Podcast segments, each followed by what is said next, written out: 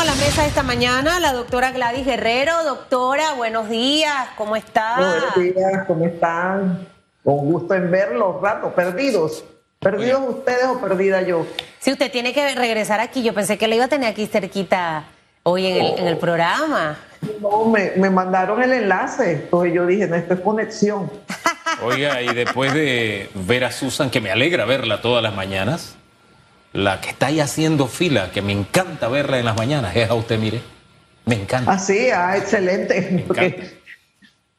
sabe, sabe, coquetear muy bien, Susan. Tú que lo tienes todos los días ahí. Mire, pero ya eso no hace efecto conmigo, doctora. no es coqueteo, esta es la verdad, esta es la verdad. Mire, doctora, él es el poeta, el periodista poeta de las mañanas. Así que usted sabe que él hasta las cosas feas las dice bonitas. Yo le admiro eso porque hasta perdona y todo eso. Yo me falta mucho. Cuando esté grande, quiero ser como Hugo. Mire, doctora. Oh.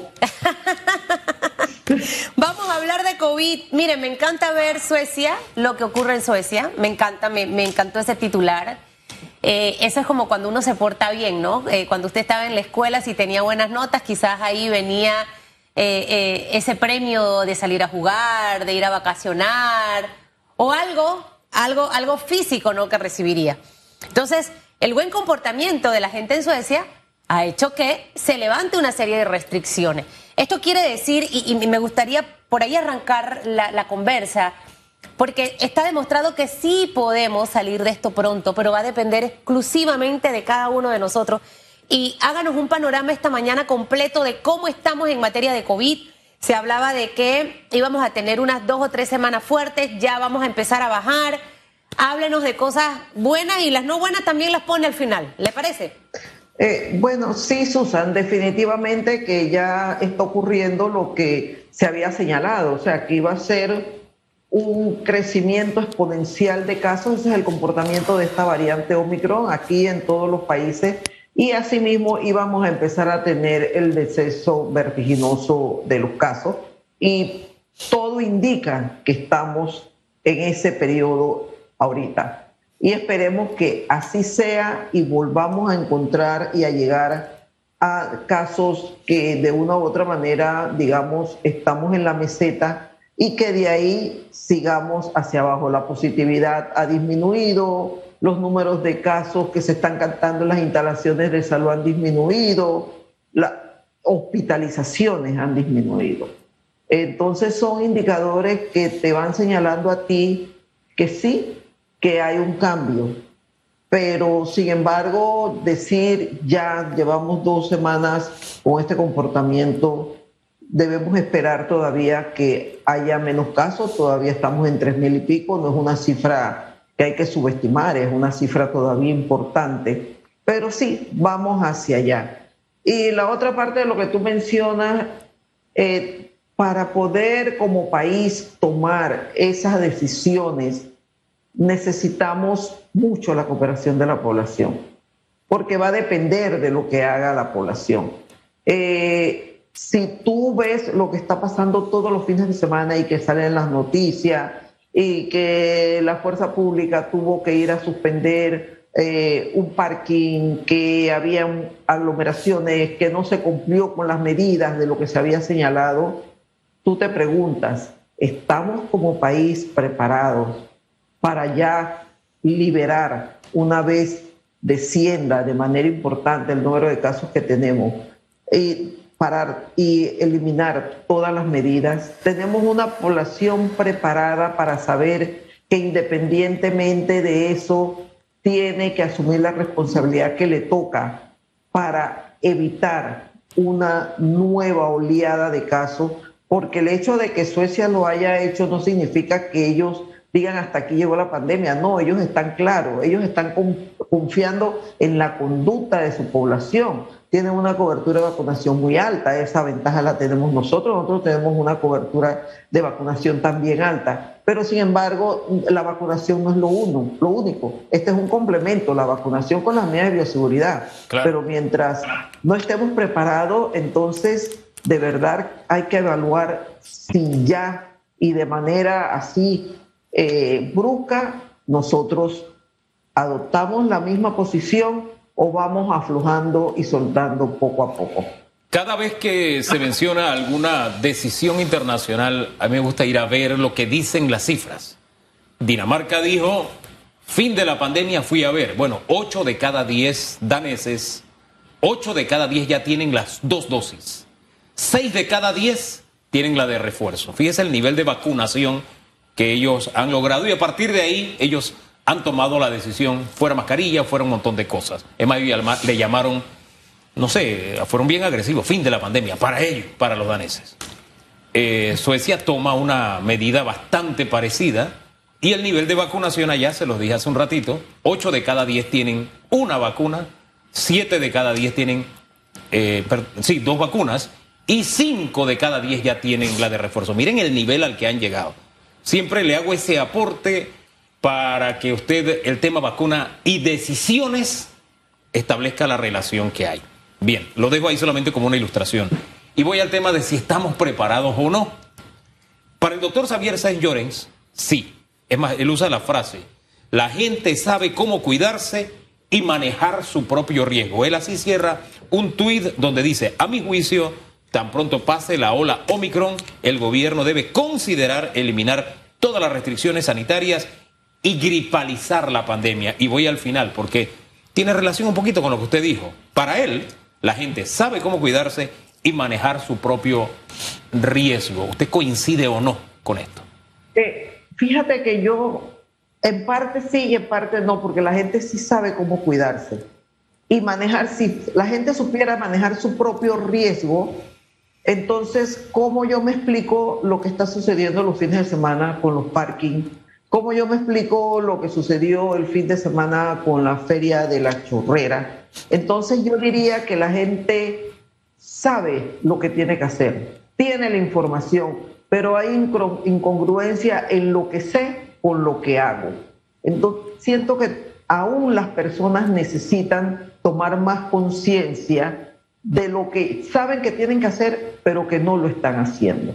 Entonces, en el momento que se complemente ambos, yo creo que sí podemos empezar a liberar y definitivamente que esto se va a convertir en uno de los virus respiratorios que, que, van a circular en el país y vamos a vivir con él. Y con relación a la vacunación, Hugo, nosotros no estamos lejos de lo que está pasando en países europeos tipo eh, Suecia, Dinamarca. Mira, eh, aquí nosotros 8 de cada 10 tiene dos vacunas, una vacuna. 7 de cada 10 tienen dos vacunas y alrededor de cuatro de cada diez en este momento tienen tres vacunas. Entonces, o sea, tenemos una población con un porcentaje de, vacunación que nos puede permitir de una u otra manera empezar a, cambiar medidas la prueba es que ya tú ves que eh, de las restricciones, tal vez la mascarilla en este momento, todavía aforos, pero los aforos son producto de que aún no hemos logrado visualizar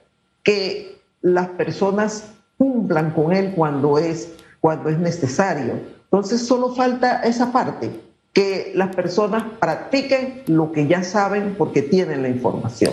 Y bueno, como lo decía yo al inicio, doctora, o sea, queremos esas libertades que hay en otros países, es aquí en lo que usted acaba de mencionar, donde tenemos que ponernos en realidad de acuerdo todos.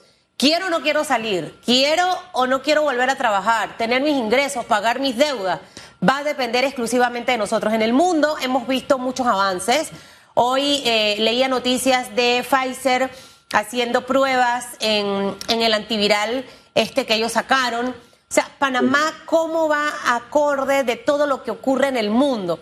Más allá del tema de levantar las restricciones, hablo de, de todos los avances científicos que se han dado. Eh, ¿En algún momento tendremos esa, esa pastilla antiviral eh, que, puede, que puede funcionar para prevenir Escuché también por ahí para que usted nos aclare, porque este, estas son las coyunturas que nos van a funcionar para que la población tenga más información. Eh, de, otro, de otro medicamento, que también es una pastilla que cuando ya tienes COVID te ayuda, porque hay uno para prevenir, otro que te ayuda. Eh, ¿Cuán cercano estamos de todo esto, doctora?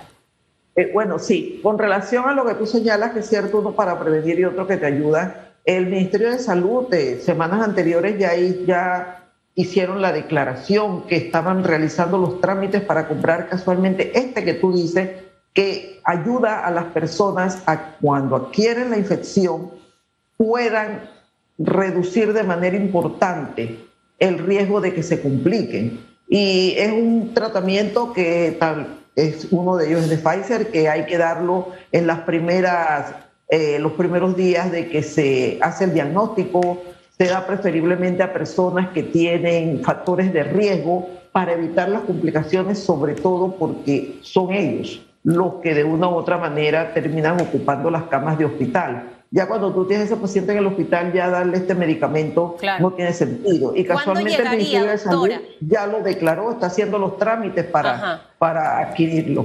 Esto, esto serían los próximos meses y estaríamos hablando de este y el otro que es para prevenir y el tema de los niños, o sea, la manera en la que las autoridades de salud panameña eh, se encargan precisamente de negociar, el poder tener, así como hemos tenido las vacunas, que ha sido una muy buena negociación. Eh, lo que tenemos ahorita en Panamá es vacuna, nadie puede decir que no hay vacunas. Eh, de esta misma forma, ¿cómo es todo ese proceso? Quizás usted no está en esa comisión, pero creo que es importante hacerle docencia a la gente para que la gente entienda que sí estamos avanzando también como país. Sí, claro, son, productos que igual se siguen este, aprobando de, urgencia, de emergencia, porque se ha demostrado por los ensayos clínicos que se hacen que sí funcionan. Entonces, de una u otra manera, le corresponde al Ministerio como ente rector realizar todos los trámites con farmacia y droga y que el medicamento cumpla con lo que dice y que cumpla con los requisitos establecidos para poderlo traer al país. Es el mismo mecanismo que se hizo con las vacunas, para poder que el medicamento ingrese y dárselo a la población que realmente es la que de una u otra manera queremos que se vea beneficiada para reducir las hospitalizaciones y el riesgo de complicaciones en personas que adquieren el virus y tienen factores de riesgo. Doctora, ayúdenos a, entender mejor las cifras de los últimos días. Si han disminuido los contagios, ocupación, UCI incluso también ha comenzado a bajar. Pero me llama la atención el tema de las defunciones. Creo que ayer o antier eran 25, una cifra significativa. ¿Cómo entender que se mantienen esas altas cifras? Aunque me digan que hay acumulados otros días, ese día se dieron 25, creo que habían cuatro acumulados, son 25. Y establecer si hay una relación entre no vacunarse y los muertos. ¿Qué relación existe? Sí, definitivamente que sí, tanto para eh, las instalaciones del ministerio como para la, caja, eh, las cifras que se ven, las defunciones que se ven, están reflejando que en su mayoría, mira, por lo menos yo te puedo decir la situación de nuestros hospitales. De nuestros hospitales, las defunciones que se han dado, por lo menos desde que empezó enero hasta el 7 de, febrero de, este año, el 14% estaban vacunados, pero que tenían prácticamente todos, si no mayores de 60, hipertensos, diabéticos con enfermedad renal crónica, alguna enfermedad que le afectaba su sistema de defensa, y ese es el porcentaje, pero ellos tenían tres dosis. La el número de funciones fue muy bajo, no lo acompañó sus factores de riesgo. El resto de los que fallecieron, que son la mayoría, son el 86%, estaban en este grupo o que tenían una dosis, tenían dos dosis o no estaban vacunados. Y sumado a eso, tenían igual factores de riesgo, mayores de 65, 70 años, con enfermedades crónicas. Entonces, definitivamente que esa es la población que se nos está muriendo. Sí nos llama la atención el número importante de, de pacientes.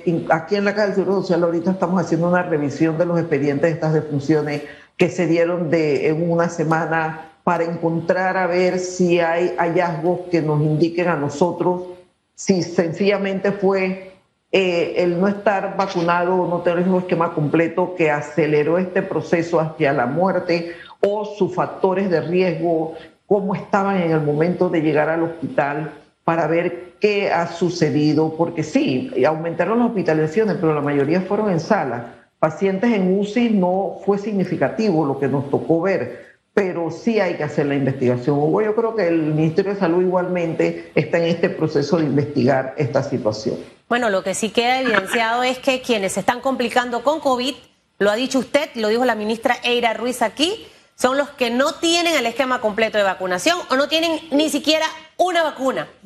Y lo segundo, que nos hemos enfocado tanto en el tema de COVID y hemos alterado nuestro modo de vivir y hay cada vez más gente joven sufriendo de hipertensión, cada vez más gente joven sufriendo de azúcar en la sangre, diabetes, y cada vez más personas metidas en el grupo de obesidad, incluyendo niños. Entonces, doctora, estas condiciones también de salud juegan un papel fundamental al momento de que te contagies de COVID. Entonces, cuidémonos del COVID, pero no le quitemos la atención al resto de las cosas.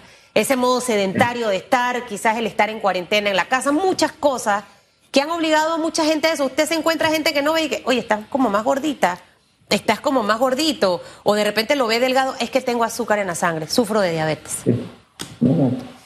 Sí, definitivamente que eso no se puede descuidar. Eh, porque durante toda esta pandemia eh, han seguido apareciendo casos nuevos, eh, hay que seguir tratándolo. Incluso en la Caja del Seguro Social, a, través de un proyecto se han creado clínicas cardiometabólicas que es para la captación de pacientes o personas que no hay que esperar que desarrollen la enfermedad, sino que su estilo de vida de una u otra manera puede hacer que se desencadene. Entonces, trabajar con la población eh, en los factores de riesgo de estilos de vida saludable, eh, reducir la obesidad, eh, cambiar tus hábitos de alimentación. Y se trata tras esto de evitar que las personas terminen y ya cuando encontremos sea el daño, que es la enfermedad, trabajar sobre los factores de riesgo y se han creado clínicas cardiometabólicas, se van a seguir creando en cada una de las provincias la posibilidad de que existan para de una u otra manera trabajar de cerca con la comunidad y que ellos sean parte de la respuesta que necesitamos para reducir que esto, mira, a pesar de que las epidemias se dice que son de enfermedades infecciosas, eh, la epidemia de obesidad, hipertensión y de diabetes que tenemos y que no está bien el término de epidemia, pero se compara, es importante en nuestro país. La, el porcentaje de población que la está sufriendo es alta. Doctora, la importancia de la vacunación a los niños, el tramo que se está cubriendo ahora de 5 a 11 años y los que faltan de 11 a 12 años de cara al inicio del año escolar y las clases presenciales. ¿Qué le podría significar a un niño estar vacunado y no estar vacunado? Bueno, realmente eh, eh, no es diferente a lo que pueda pasar con, los adultos, Hugo. Eh, el estar vacunado no te va a evitar que puedas contagiarte definitivamente que eso ya el Omicron lo demostró, que al que tenía una, dos, tres dosis, lo que estamos buscando con la vacunación en los niños, igual como se buscó en la población de 12 años y más, es que si tú adquieres el virus, tengas un cuadro muy leve o incluso asintomático y que no te complique, sobre todo en estos niños que igual que los adultos pueden tener enfermedades crónicas, pueden tener enfermedades que le afecten su sistema de defensa. Entonces, esto es lo que se busca, tener una población que tenga la misma oportunidad que tuvo la de 12 años y más, de si me infecto, tengo la posibilidad de reducir el riesgo de que yo me pueda complicar. Doctora, gracias por ilustrar al país esta mañana, hacer esta radiografía de cómo estamos en el tema pandemia, vacunación y demás. Muchas gracias. Que le vaya muy bien. no, gracias a ustedes. Cómo no, bye. Cuídese mucho.